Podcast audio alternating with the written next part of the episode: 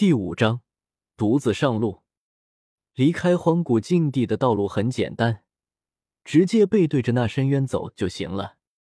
一路向着那个方向，就能离开荒古禁地了。周通向着前方一指，随即说道：“我就不和你们一起，我先走了。”什么？小霸王？为什么？周易惊呼：“周通，你还是留下来吧。”一旁的王子文也开口劝道：“大家一起过来的，相互也有个照应。”其他的那些同学也一个个开口劝周通留下。他是这里唯一踏上了修行之路的人，有他在，这群人也安心许多。周通摇了摇头，道：“你们还是凡人，所以这荒古禁地对你们的影响最小。我已经走上修行之路了，在这里坚持不了多久。”跟着你们的脚程，我肯定会死在这里的。不用多说，我先走了。说着，周通没有丝毫停留，也不顾及丝毫的风度，直接向外奔去。开玩笑，这荒古禁地里面，修为越高的人，生命力流逝的就越快，而且这速度还是随着时间的流逝加快的。他们这些没有修炼的凡人。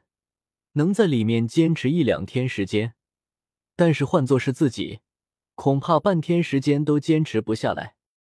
虽然喝神泉能缓解症状，但那东西可是宝贝，能这么浪费吗？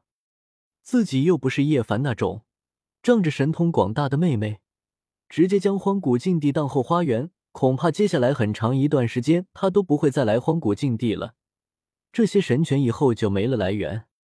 这就更不能随便浪费了，以后的神权要省着点用了。至于那些同学接下来如何，已经不关周通的事了。一路护送他们过来，已经仁至义尽了。原著中来到北斗，可是已经死了一半人，还有李小曼被恶祖分身夺舍，而现在一个没死，李小曼也没事，这全靠周通的暗中护持。或许，这群人里面能多出几位大能。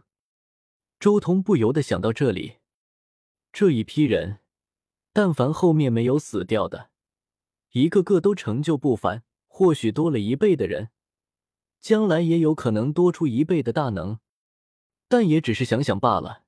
今后怎么样，还需要他们自己去闯荡。周通能管好自己就足够了。以周通的脚程和速度。离开叶凡他们之后，越走越快，到了后面几乎就跟飞似的，不到一刻钟的时间，他就已经离开了荒古禁地。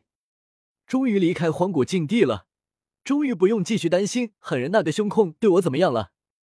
周通出来之后，也不禁深呼了口气出去。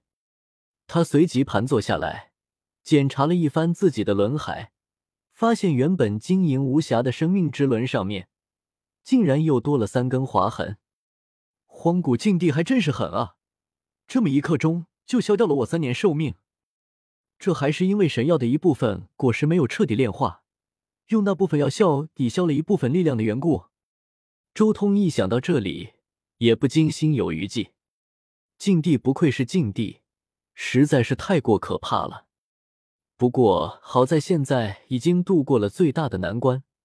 真真正正的来到了修行界之中，真正的修行界啊！周通想到这里，还是摇了摇头，随即定了定神。接下来还是先突破这道宫秘境再说。离开了荒古禁地，周通一身轻松，随随便便便驾鸿飞出了几十里路，最后终于找到了一处灵气较为充沛，同时也较为安静的山谷。他随手在附近布下了一些阵纹，然后将紫阳灯从轮海中拿出来，倒入了一点神泉当做燃料，顿时迷蒙的灯光将整个山谷笼罩住。万无一失之后，周通当即盘膝而坐，但他心中同时也在思考，自己到底要以什么经书晋级到宫秘境呢？如今周通手中掌握的道宫秘境的大地级经文，一共有《羽化经》《帝尊经》《逍遥仙经》这三部，分别是羽化大帝、帝尊以及逍遥仙尊所创。我轮海秘境是以羽化经大成的，按理来说，接下来道宫秘境继续修行羽化经是一个绝佳的选择，但是我羽化经只有轮海卷和道宫卷，没有后面的经文。逍遥仙经倒是我手中最全面的经文，除了基础的轮海卷之外，其他四大秘境的修炼之法全部齐全。不过说起来，各个秘境的最强古经，我倒是都没有得到啊。论每个秘境的最强古经。轮海秘境最强古经当属道德天尊传下来的道经，道宫秘境最强古经当属西皇传下来的西皇经，四级秘境最强古经当属恒宇大帝传下来的恒宇经，化龙秘境最强古经当属太皇传下来的太皇经。至于仙台秘境，那就难说了，各个古今都有自己的特色，但是同修太阴和太阳却属于绝对的最强。算了，我还是修炼帝尊的经文吧。想来帝尊的经文在道宫秘境，就算不是最强，也绝对排在前列了。周通确定下来之后，当即闭目，整个人静了下来。嗡！就在这时候，一轮神环从周通身后浮现而出，这是他的十洞天所化的神环。神环之中，一枚菩提子散发着清气，没入周通心间。他在参悟帝尊的经文，虽然仅仅只是道宫秘境的经文，但是却繁复无比。仅仅只是观看，都会令人目眩神驰。然而，在菩提子的悟道加持之下，周通却很顺利的入门了，开始领悟了这一篇经文的精义。甚至在菩提子的帮助下，他感受到了一股蓬勃的大势。那帝尊的经文。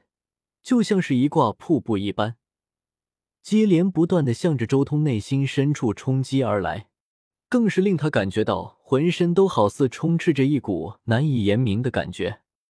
金木水火土五行之精开始渐渐的在周通心间演化。一日，一座精气冲霄的山谷，一片汪洋大海，一座镇压诸天的神山，一棵生机勃勃的巨树。这五种大事好似一幅五行图，深深的烙印在了周通心间，令他对帝尊的经文有了更进一步的了解和感悟。渐渐的，周通身边的气息也开始渐渐涌动起来。仅仅只是参悟经文，就令他有着突破的迹象。不得不说，帝尊的经文价值无量，就算道宫卷不如西黄经，也绝对是难以想象的仙经。